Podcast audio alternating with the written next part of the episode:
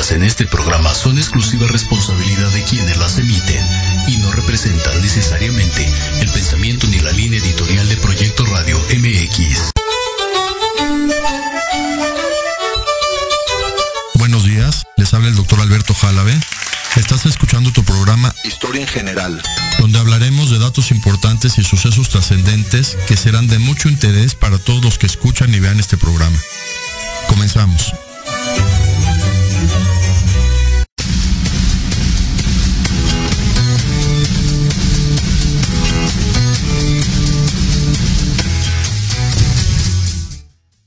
Buenos días, hoy martes 28 de septiembre del 2021. El tema de hoy, historia de la medicina. Datos interesantes de qué ha pasado durante toda la historia, cómo se fue conformando la medicina que en la actualidad ejercen los médicos y cómo existe tanto antecedente de una carrera tan, tan ancestral, la carrera de medicina, y cómo fue surgiendo.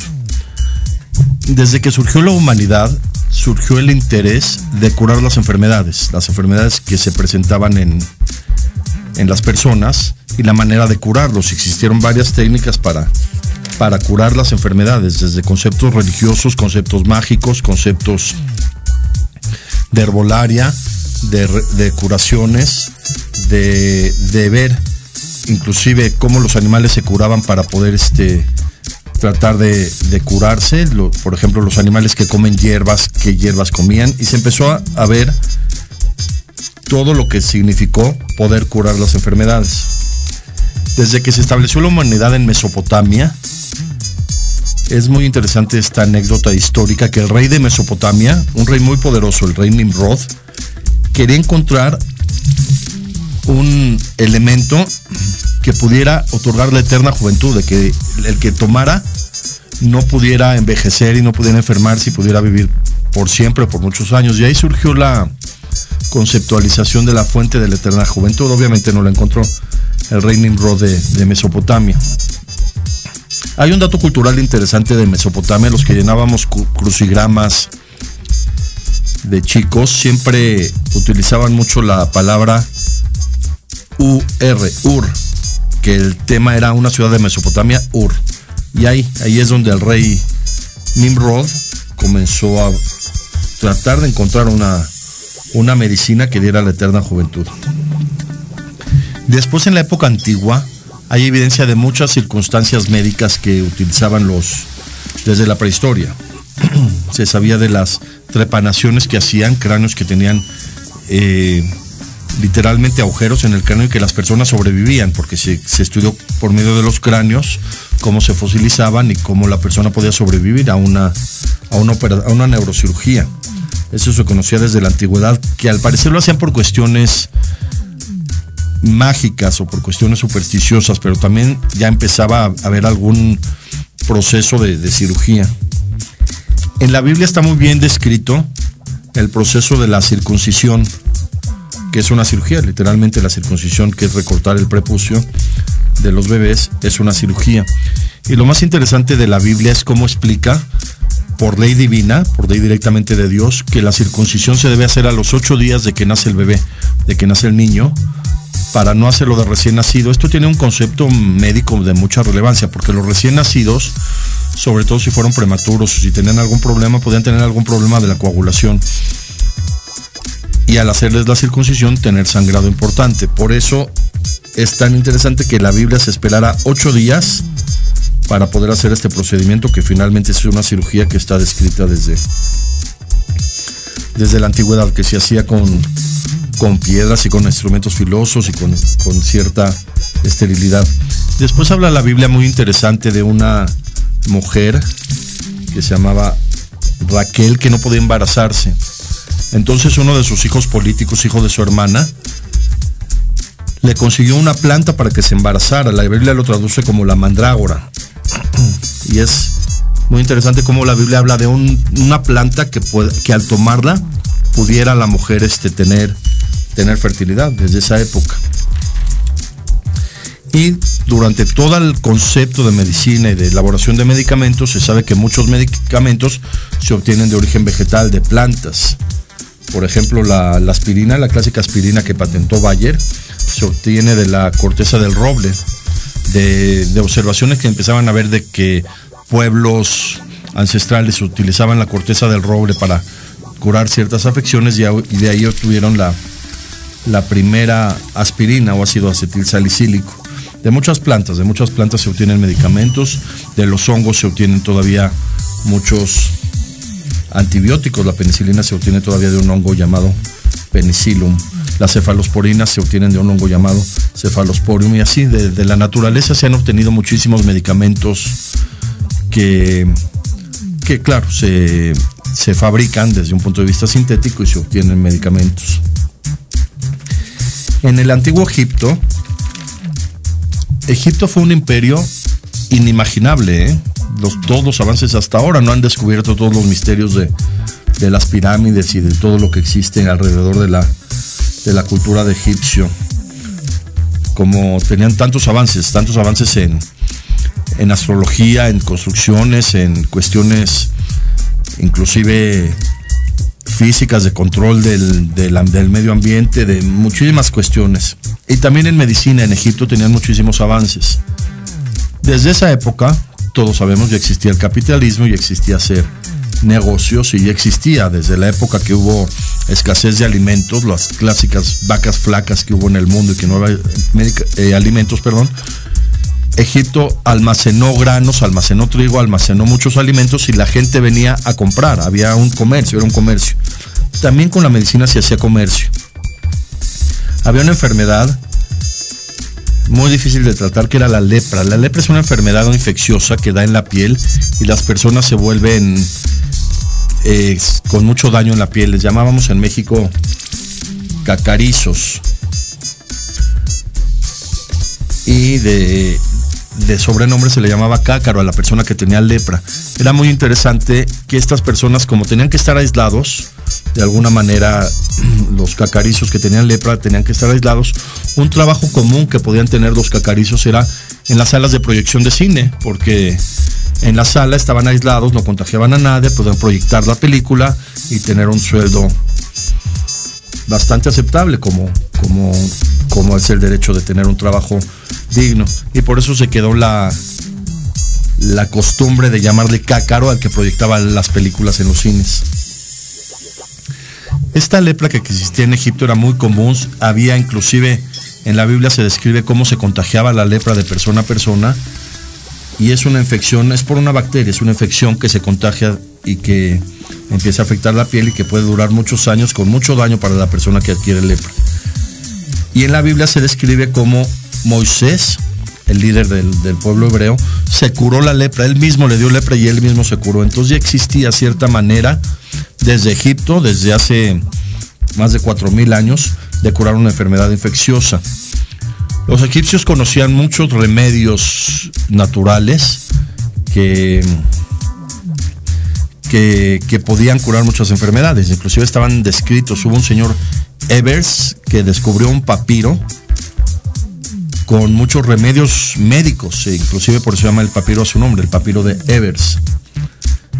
Es como los códices en México, que los códices llevan los nombres de los que los fueron describiendo, como el códice Badiano, el códice de Boturín. Igual el papiro de Evers es un papiro egipcio, escrito en egipcio, con jeroglíficos egipcios, sobre muchos remedios naturales. Entre ellos había sustancias que ellos obtenían de la naturaleza que podían curar enfermedades seguramente tenían algunos hongos y mohos con los que curaban esta lepra con, con, emulsiones o con sustancias que obtenían de los hongos. Y de ahí yo creo, ahorita lo vamos a ver, que Fleming se le ocurrió la idea de que de los hongos podía surgir la, la penicilina. Pero está muy bien descrito en el Antiguo Testamento cómo se podía curar la lepra desde la época de Egipto. China, China es un pueblo que surgió a la par de Egipto, ¿eh? China es un pueblo ancestral. Es muy interesante analizar cómo a la par de que en Egipto ya existía todo, ya comenzaba a haber culturas en Asia. Y China tiene la gran aportación de, la acupuntura, que aunque se cree o no se cree, finalmente es una medicina ancestral, la medicina china, junto con la acupuntura que, que ellos crearon y que hasta la actualidad en México hay muchas escuelas de acupuntura, el Politécnico tiene especialidad de acupuntura y se utiliza con mucho éxito en algunas enfermedades y en algunas cuestiones derivado de la medicina de China. Regresamos del después del corte para seguir hablando de la medicina antigua y de aportaciones que se fueron realizando durante toda la historia.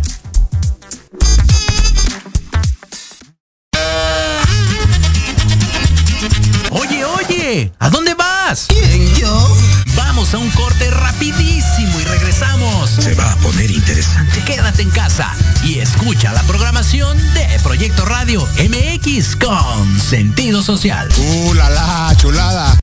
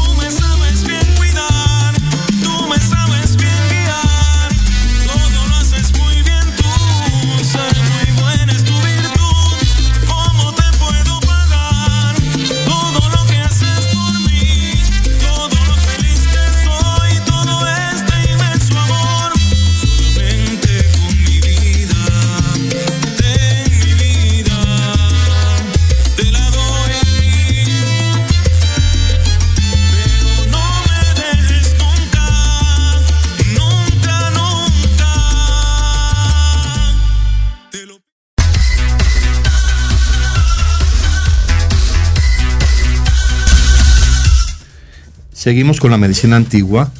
Después de Egipto surgió un imperio importante que se llamó Babilonia. Después Babilonia fue conquistado por el imperio persa. Y tanto en Babilonia como Persia surgieron muchísimos remedios, muchísimos remedios que conocían en esa época para curar muchas enfermedades. De, les digo, de herbolaria, de medicina, de, de animales, los hongos que empezaron a utilizar para para curar enfermedades y de ahí se obtenían los antibióticos. Y hay un relato que Alejandro Magno, el conquistador griego que, que, pudo dominar el imperio persa, es muy interesante cómo su, su liderazgo cambió la historia del mundo, un joven que hizo un ejército y, conquistó al imperio más poderoso que era en esa época, que era el imperio persa. Y Alejandro Magno le dijeron, y había varias interpretaciones y gente visionaria que lo iban a envenenar y que iba a morir de envenenamiento como general, como general del ejército y como de, líder del imperio griego. Entonces él quiso conocer desde el principio algún remedio que pudiera utilizar en caso de desenvenenamiento y dicen que trató de buscar el árbol de la Biblia que está descrito como el árbol de la vida. Perdón, el, trató de buscar una, una fruta o un elemento de arborícola que le pudiera evitar morir por envenenamiento. Finalmente sabemos que murió, que lo envenenaron y murió, a pesar de ser uno, uno de los hombres más poderosos de la historia. Y para eso recurrió a ir con los reyes persas y con la gente que conocía toda esta medicina de herbolaria que, que decían que, Alejandro Magno quería encontrar un fruto que, lo, que le pudiera evitar la muerte por envenenamiento. De muchas plantas se obtienen, les digo hasta ahora, muchos medicamentos, como por ejemplo esta mandrágora, esta mandrágora que se describe en la Biblia que podía servir para, para que una mujer se embarazara, una mujer que tuviera infertilidad. De esta mandrágora se obtuvo un medicamento que se llama atropina, que es un medicamento que acelera el corazón, tiene un efecto de, de acelerar el corazón. Se utiliza muchísimo la atropina para, para en cardiología, para pacientes con, con infarto, con paro cardíaco muchos medicamentos que se obtienen de plantas se llaman alcaloides. Ay, perdón. Por ejemplo, hay una planta que se llama vinca y los alcaloides de esta planta se obtienen para tener para obtener quimioterapias. Principalmente la vincristina se obtiene de la de la vinca, sabemos que de la que del opio se obtiene la morfina. La morfina es muy interesante, se llamó así porque Morfeo era el dios griego del sueño y por eso se le llamó una droga que causa sueño y que causa sedación, morfina, que finalmente es un alcaloide del opio. Por si alguna vez lo leen, todo lo que son alcaloides son sustancias obtenidas de, de plantas que se, que se sintetizan y se, se forman medicamentos, todos los alcaloides. Se llaman así porque son muy, tienen mucho grado alcalino estas, estas sustancias de, de plantas. Después en Grecia, la cuna de la cultura, todos sabemos que Grecia adoptó mucho en cuanto a cultura, Homero, Platón, Horacio, toda la cultura general, sabían mucho de cuestiones médicas, sabían mucho de remedios. Y surge un hombre muy interesante en Grecia, que realmente no era griego. Él nació en una isla que no pertenecía a Grecia, que se llamaba la isla de Kos. Hipócrates. Mucha gente lo ha, escuchado. Hipócrates es, se considera el padre de la medicina en Grecia. Este hombre cambió la mentalidad de la humanidad porque hasta Grecia había muchísima superstición y la gente que enfermaba creía que enfermaban porque cometían alguna algún pecado y los dioses griegos los castigaban. Y esa era la idea, esa era la idea de que, de que existieran enfermedades. La gran aportación de Hipócrates como ser humano fue decir, las enfermedades tienen un origen humano. El humano se enferma y puede tener enfermedades y empezó a describir, que el humano tiene cuatro fundamentos en su cuerpo y que si alguno de estos se altera, se produce enfermedad. Y así Hipócrates cambió la mentalidad de la humanidad, aunque luego es muy interesante, en la Edad Media volvió a retornar la idea de que los pecados generaban enfermedades. Y este señor Hipócrates, además de cambiar la, la mentalidad de, de la humanidad como un gran ideólogo, esto es un, un idealismo, cambiar la mentalidad de que las enfermedades surgen, él decía por alteración de los cuatro humores que él le llamaba a- que conformaban el cuerpo del ser humano, que eran sangre, saliva, bilis negra y bilis amarilla. Es muy interesante cómo esto lo, lo, estableció Hipócrates y cuando había alguna alteración en cualquiera de los cuatro surgían todas las enfermedades que, que se describieron desde Grecia. Por ejemplo, la gente que orinaba mucho en Grecia le llamaron diabetes. Diabetes en griego significa sifón. El sifón es una tormenta, no fuerte, el sifón, que dicen también es una como un aparato para servir agua efervescente, no el sifón. Como la gente orinaba mucho se llamaba sifón. Entonces en esa época probaban la orina y la orina que les sabía dulce, poquito claro, la orina que les sabía dulce como miel le llamaron diabetes mellitus. Y la gente que también ori- orinaba mucho, pero la orina no sabía nada, le llamaron diabetes insípida. Y con algo tan sencillo pudieron reconocer la gente que orinaba mucho, que era diabetes, que tenían un sifón, si tenían la orina dulce era diabetes mellitus y la orina no sabía nada era diabetes insípida y así empezaron a describir muchas enfermedades, ¿eh? muchas enfermedades desde Grecia.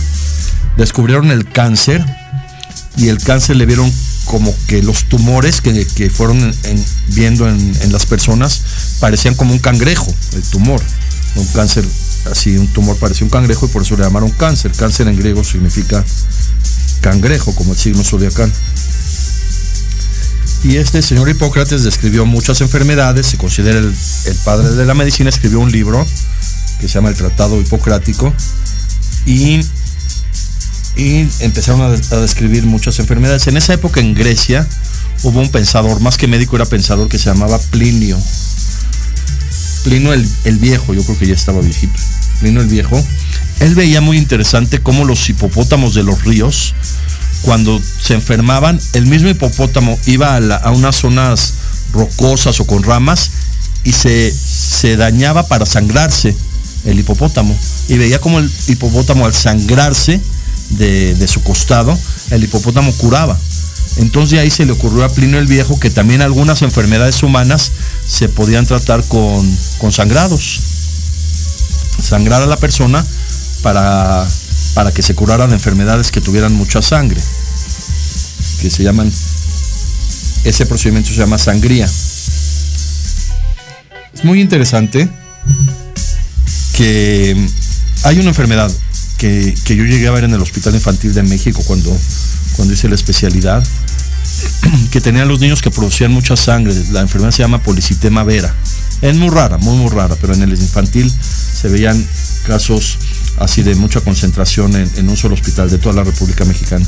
Y había un doctor muy interesante que para no realizarles sangrías a los niños, que así es literalmente, abrir, a veces inyectaba un poquito de suero y, y se, se trataba de que se saliera sangre porque se producía mucha sangre en el cuerpo.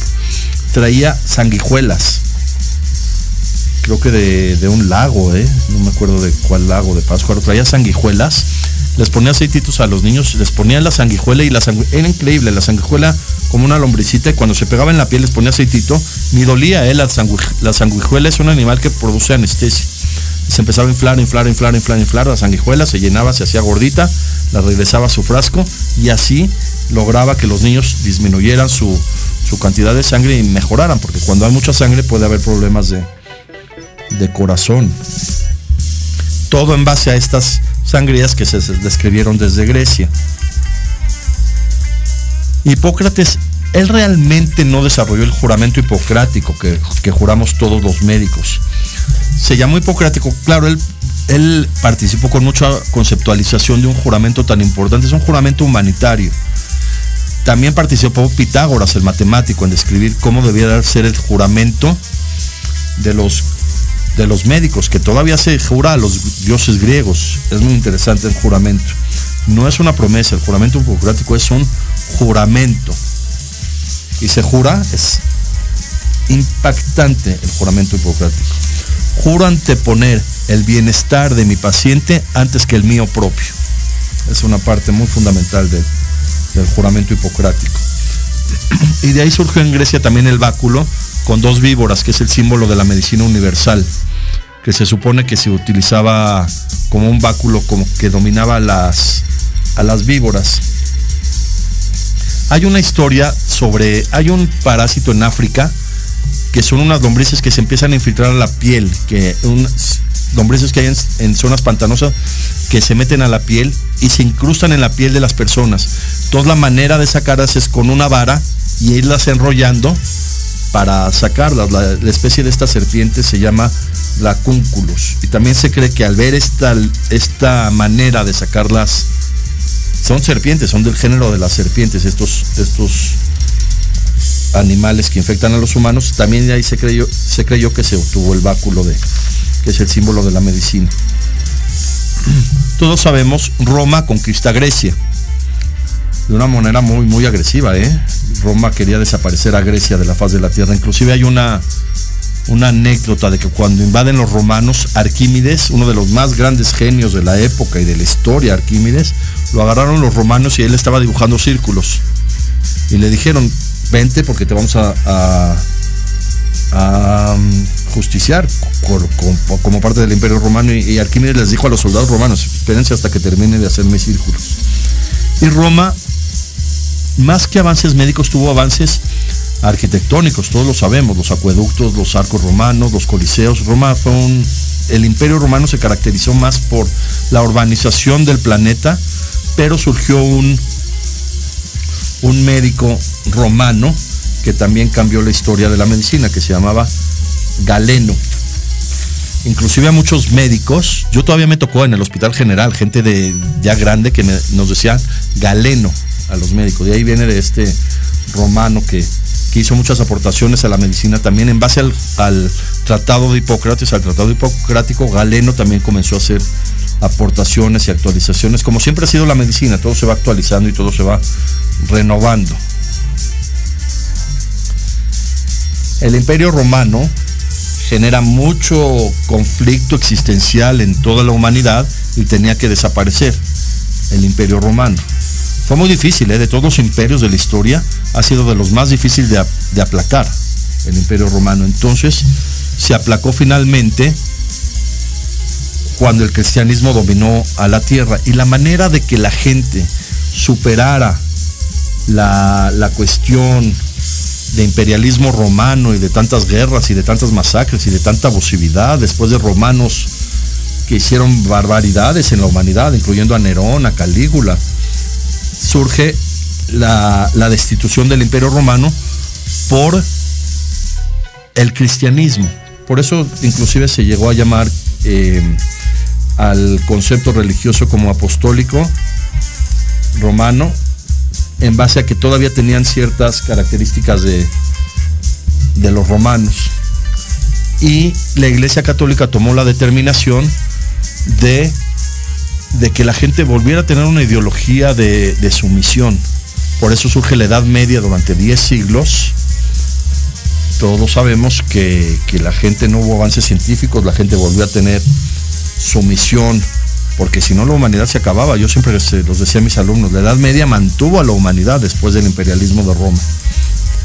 Pero en la Edad Media surge el, el imperio árabe otomano que tenían ciertas características de dominación y surge un médico muy importante que se llamó Avicena, en árabe Ibn Sina. Avicena fue un médico árabe que cambió toda la mentalidad de la medicina, actualizó los conceptos de Hipócrates, actualizó los conceptos de Galeno, hizo una nueva medicina y un nuevo tratado, se llamó el Tratado de Avicena, y cambió literalmente la historia de la humanidad. Avicena, a pesar de ser de la cultura árabe que también se consideraba de alguna manera que no eran los que hacían tantos avances, pero en la Edad Media la cultura árabe fueron los que fundaron la química, con la alquimia fueron los que formaron los califatos en España, el siglo de oro español, y surgió este médico Avicena.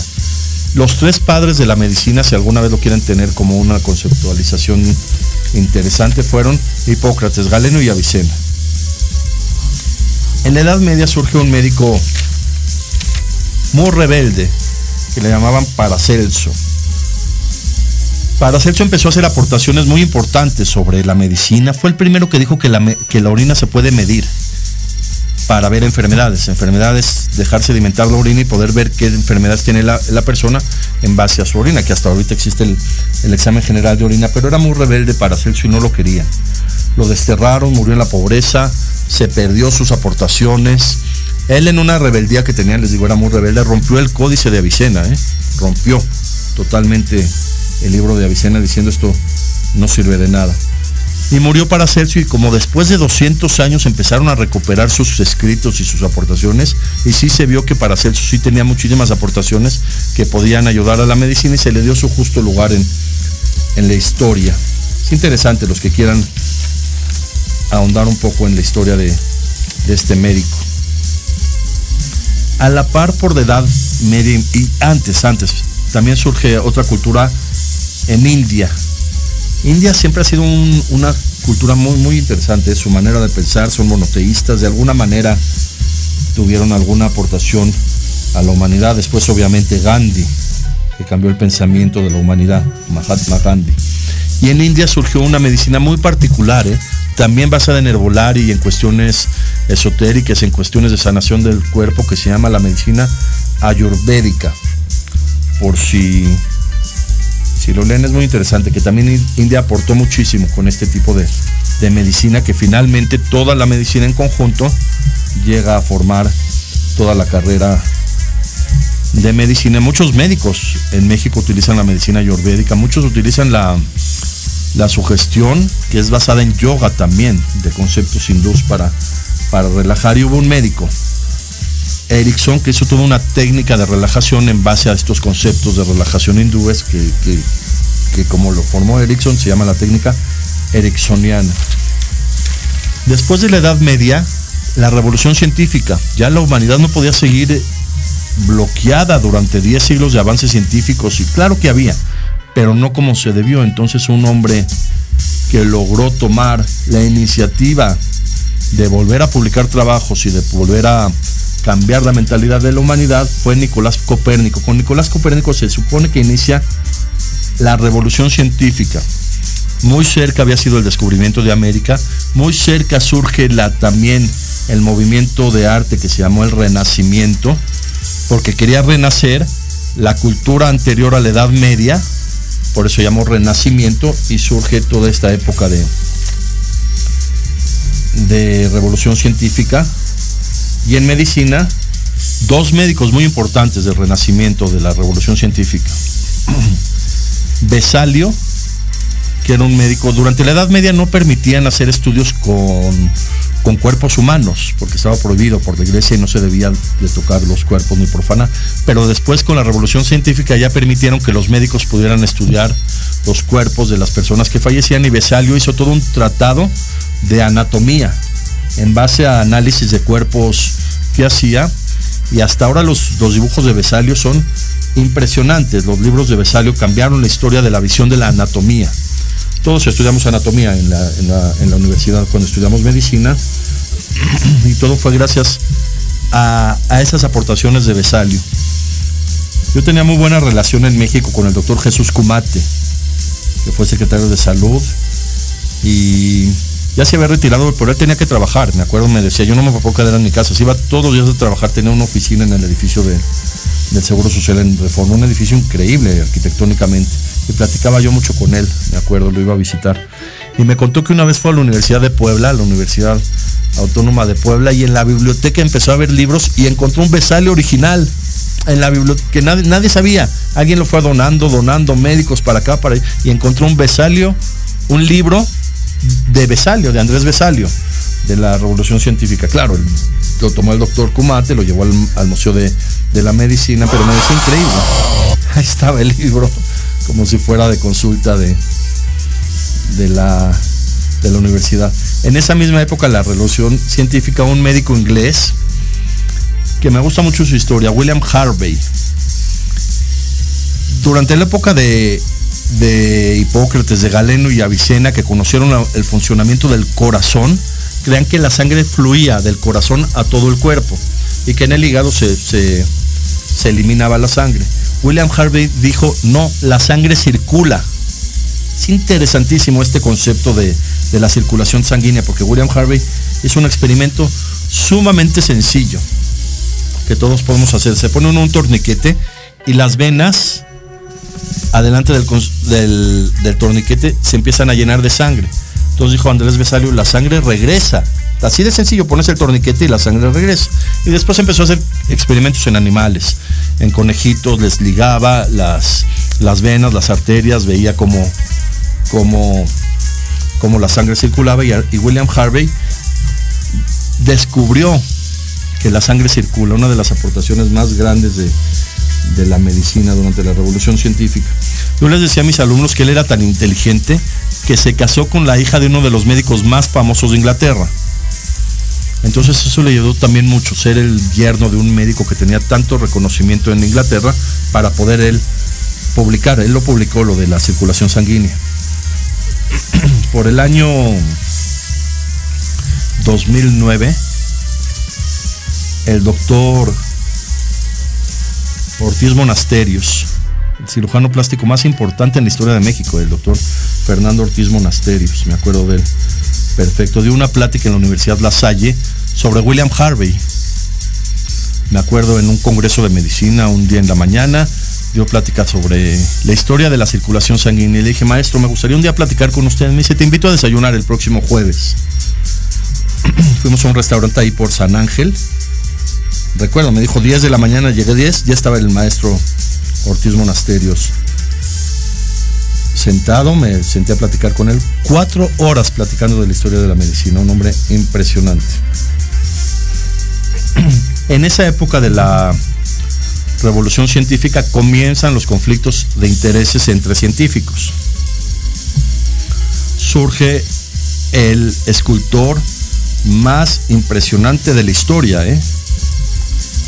Miguel Ángel Bonarotti. Todos estos griegos que hacían esculturas, que hacían arte, que pintaban, tenían que saber anatomía para poder hacer estructuras humanas tan, tan perfectas. Y Miguel Ángel Bonarotti empezó a hacer esculturas. Hay esculturas grandiosas. Está el, el Moisés. Él hizo un Moisés padrísimo cuando recibe las leyes Moisés. Y fue muy interesante porque le quedó tan perfecta la, la, escultura a Miguel Ángel que dijo, le voy a poner cuernos, esto no puede ser tan humano. Y la escultura de Moisés tiene como cuernos así de, de chivo. Miguel Ángel también hizo La Piedad, es una escultura impresionante. También el David, el David de Miguel Ángel. Es muy interesante, el David es una escultura David de pie, volteando a ver a Goliat. Si uno ve la mirada de David con la, con la piedra que le va a lanzar, está viendo en la estatua cómo está viendo a Goliat David. Y es muy interesante porque los hacían desnudos, hacían obras desnudos para que tuvieran más estructura de labrar una piedra de un ser humano. Y se le olvidó a Miguel Ángel que, que David era judío. Entonces lo hizo con, con el prepucio y después ya le hizo la circuncisión a la estatua y surge un hombre que le quería hacer la competencia a Miguel Ángel y ser más grande que él, que era Leonardo da Vinci. Leonardo da Vinci también fue pintor, también escultor, también fue descubridor, fue un hombre impresionante Leonardo da Vinci. Y como Miguel Ángel pintó la capilla Sixtina, hizo una obra gigante de, de, de, de pintura y era un hombre tan importante, Leonardo da Vinci dijo, yo voy a hacer pinturas que causen más revuelto, ¿cómo se diría? Más revolución histórica que las mismas de Miguel Ángel. Por eso pintó a la Mona Lisa y a la Última Cena, como para dejar algo enigmático durante toda la vida y ser también, no solo Miguel Ángel, también Leonardo da Vinci. Hablar muy rápido de la medicina prehispánica, porque nos podríamos llevar programas enteros de hablar de la medicina de los mexicas, de los mayas, de la medicina prehispánica que era riquísima en cuestiones de, de curaciones, sabían hacer medicamentos, sabían hacer brebajes y se utilizó el maíz como uno de los alimentos más completos de la historia. Y el que trató de, de establecer todas las plantas y todos los remedios que se utilizaban en Mesoamérica fue Badiano, con, con, perdón, con dibujos y con iluminaciones de, de todas las plantas. Por eso el códice donde está establecido todas las plantas que se utilizaban en Mesoamérica es el códice Badiano. Después de la revolución científica comenzó también muchos avances en medicina y uno de los más importantes fue Antonio van Leeuwenhoek. Muchos saben, él inventó el microscopio. Hizo una serie de lentes cóncavos convexos, cóncavos convexos y pudo hacer una, un aparato que amplificaba las imágenes. Y comenzaron a ver seres microscópicos, por eso le llamaban micro, microbios, pequeños de vida. Y Leeuwenhoek vio en agua encharcada los primeros mic microbios que él mismo le llamó protozoarios, como que eran los primeros seres vivos, protozoarios, los primeros animales. y a partir del microscopio de Leeuwenhoek empezó toda una serie de descubrir microorganismos, de descubrir protozoarios, de descubrir las, las bacterias y se empezaron a emocionar todos los los científicos de esa época para descubrir bacterias. Y, y los, los, científicos, como querían dejar su nombre para toda la, la historia, le empezaban a poner a las bacterias sus apellidos. Por ejemplo, un señor Klebs descubrió, la Klebsiella, un señor Shiga descubrió la Shigella, un señor Yersin descubrió la Yersinia, Pasteur. Pasteur descubrió una bacteria que le llamó la pasteurela, pero después se, se vio que era una, un tipo de Yersinia. Y comenzaron los conflictos para ver quién descubría más bacterias y quién podía pasar más a la historia al descubrir bacterias. Eh, seguimos después del corte ya para concluir este, estas aportaciones de la medicina y de la historia de la medicina en general. En Proyecto Radio MX, tu opinión es importante. Envíanos un mensaje de voz vía WhatsApp al 55 64 18 82 80 con tu nombre y lugar de donde nos escuchas. Recuerda 55 64 18 82 80. Ahora te toca hablar a ti.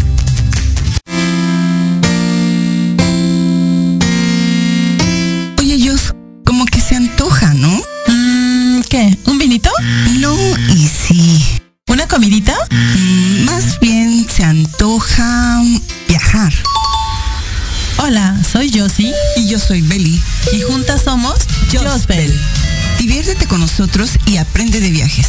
Escúchanos todos los martes en Te antoja. a las 12 del día. Donde hablaremos de tipos de viajes, experiencias, tips, destinos y todo lo actualizado en el mundo del turismo. Solo por Proyecto Radio MX con sentido social.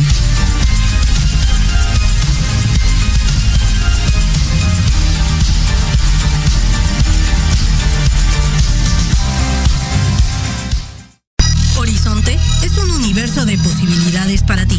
Acompáñanos todos los martes de 6 a 7 de la noche en Proyecto Radio MX con sentido social para descubrir, aprender y tomar acción en cada esfera de tu vida. En cada esfera de tu vida.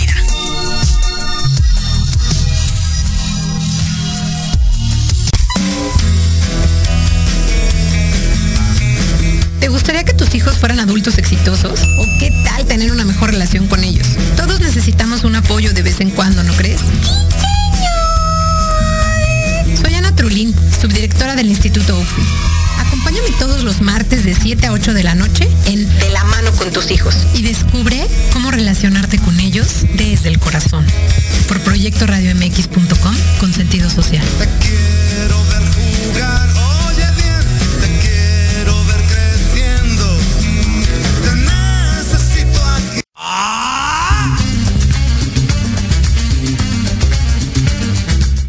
¿Buscas un espacio para respirar la política de forma diferente? Voy a cuidar mi cartera. Harto de informarte todos los días con las mañaneras. Me canso ganso. ¿Ya no le crees nada a las mismas voces viejas y cansadas de siempre? Un presidente no creo que se levante pensando cómo joder a México. No le busques más.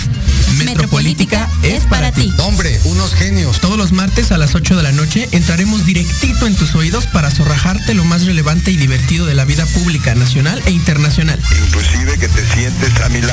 Solo aquí, En Metropolítica, el análisis que nadie pidió. No, no fue albur, no sean así. Por, Por proyecto Proyecto Radio Radio MX, con sentido social.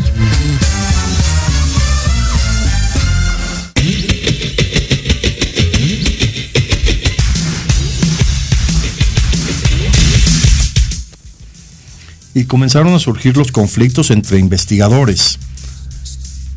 Pasteur quería descubrir la, la bacteria que causaba la tuberculosis, que era una enfermedad muy, muy importante en toda Europa y en Asia. Y el que se le adelantó fue Roberto Koch. Describió la, la bacteria de la tuberculosis y el bacilo se llamó bacilo de Koch. Luis Pasteur era un genio, era un genio, había descubierto la generación espontánea, descubrió impresionantemente la vacuna contra la rabia. Es un descubrimiento increíble. Siempre he tratado de averiguar por qué Pasteur utilizaba embriones de pato, huevos de pato incubados a la mitad, los abría, les ponía la, saliva de, pedro- de perros rabiosos, les ponía luz ultravioleta, lo- ahí el virus se inactivaba, luego el- la albúmina del huevo se le inyectaba a perros sanos y ya no les daba rabia, y así fue como Pasteur literalmente inventó la vacuna contra la rabia y quiso pasar a la historia, entonces hizo un procedimiento de, de calentar la leche porque la leche tenía muchas infecciones.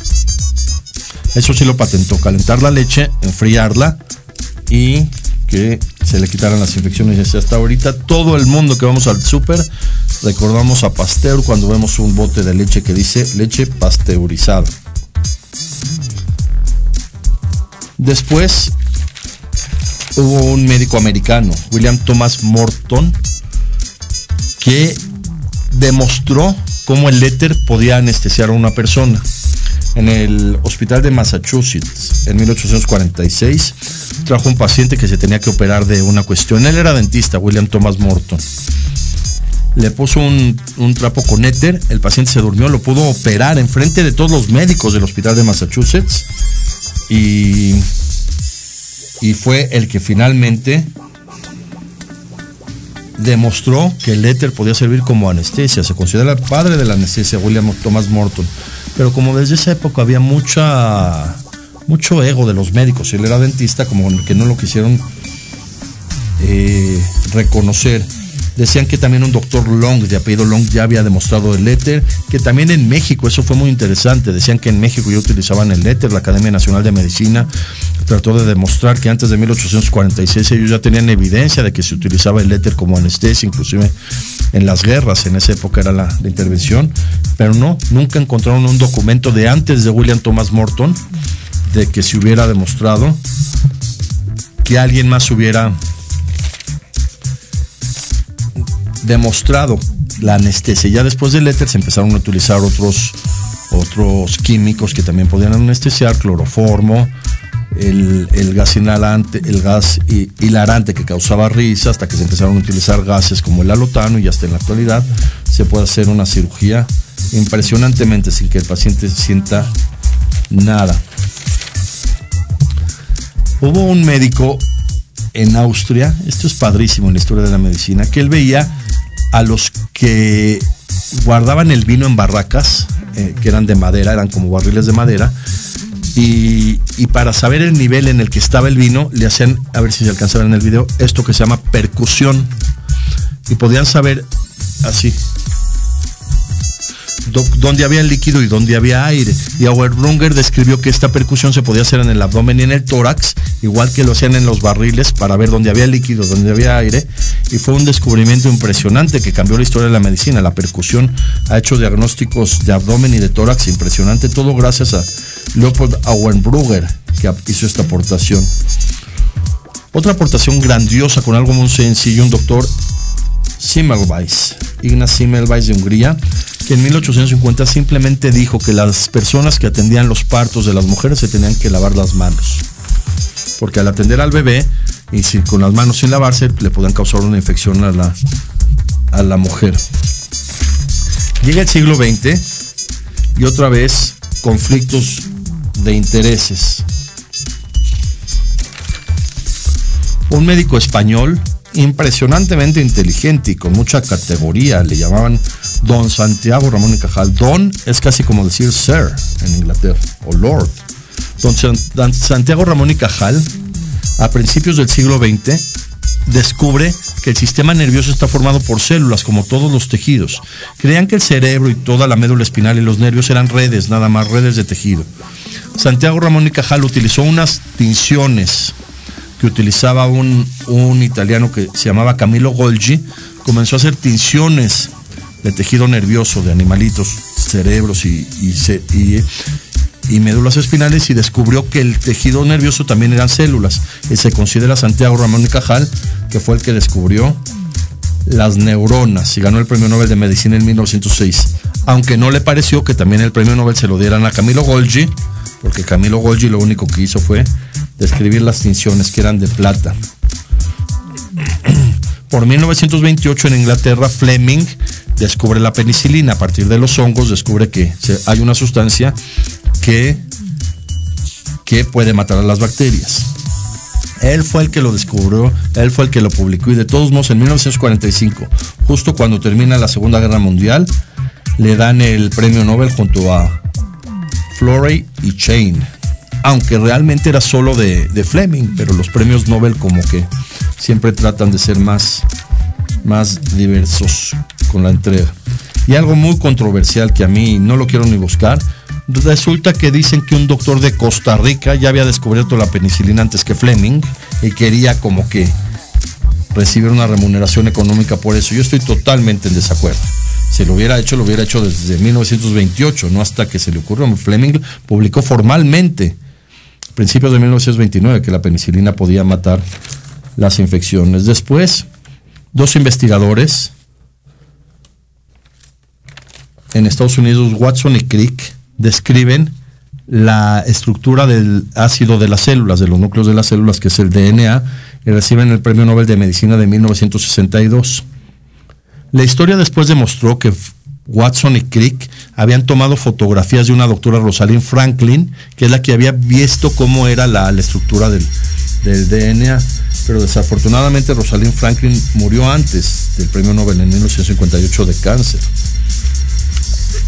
Y el descubrimiento del DNA se quedó como de Watson y Crick. Después la historia de mucha gente que empezó a decir, ya se reconoció de la doctora Franklin, que también ella fue la que aportó. Por 1988-89 surge una enfermedad que no saben ni de qué se trata. Empieza a fallecer la gente de infecciones comunes y le llaman SIDA, síndrome de inmunodeficiencia adquirida. Y un doctor en Estados Unidos, Robert Gallo, empieza a sospechar que se trata de un virus. Entonces empieza a tomar sueros de los pacientes y se comunica con un doctor Luc Montagnier en Francia del Instituto Pasteur que, que fundó Luis Pasteur y le dice creo que es un virus. Luc Montagnier ve el suero, analiza todo y ve al virus del SIDA. Y Luc Montagnier se reconoce como el descubridor del virus del SIDA y obtiene el premio Nobel en el 2008. Eso yo siempre lo he discutido. Siempre se debe haber compartido ese premio Nobel con Robert Gallo, porque fue el que al principio que el que empezó a sospechar que estos pacientes con una inmunodeficiencia era un virus. Pero, pero así fue la, la historia también de conflictos de intereses entre Robert Gallo y Luc Montagnier. Luc Montagnier vino a México. Yo tuve la oportunidad de verlo en el año 2006. Vino al hotel, un hotel de, de Avenida Juárez. Se quedó impresionado, ¿eh? Con México, porque caminó por Avenida Juárez, yo iba con la comitiva, fue a un restaurante que está ahí, que estaba ahí más adelante, que tiene unos azulejos, dijo qué increíble país, México. Recuerdo, y hasta hablaba en francés porque decía, prefiero en francés, nos pusieron este traductores simultáneos. En México hay una colonia doctores, que ya para no ampliar tanto el tema vale la pena que, que estudien cada doctor de cada calle. Por ejemplo, el doctor Balmis, él era español, pero se consideró una gran aportación porque fue el que trajo la vacuna de viruela a México. Balmis. El doctor Bertis era oftalmólogo, el doctor Márquez, donde está el, hospital infantil, era uno también oftalmólogo, era socio de Santiago Ramón Cajal. El doctor Jiménez, era médico de Maximiliano, el doctor Río de la Loza eh, estableció un tratamiento para el cólera, el doctor Rafael Lucio describió una lepra característica de México. Y así, estos datos que quería yo compartir con ustedes sobre la, la historia de la medicina, que espero que muchos les hayan interesado tomar varias partes de este programa y tener alguna cultura general de varias cosas que han sucedido en la historia. El próximo programa del próximo martes, la historia del rock and roll. Datos interesantes de cómo surge una tendencia musical tan importante que cambió la historia de la humanidad del rock and roll. Gracias.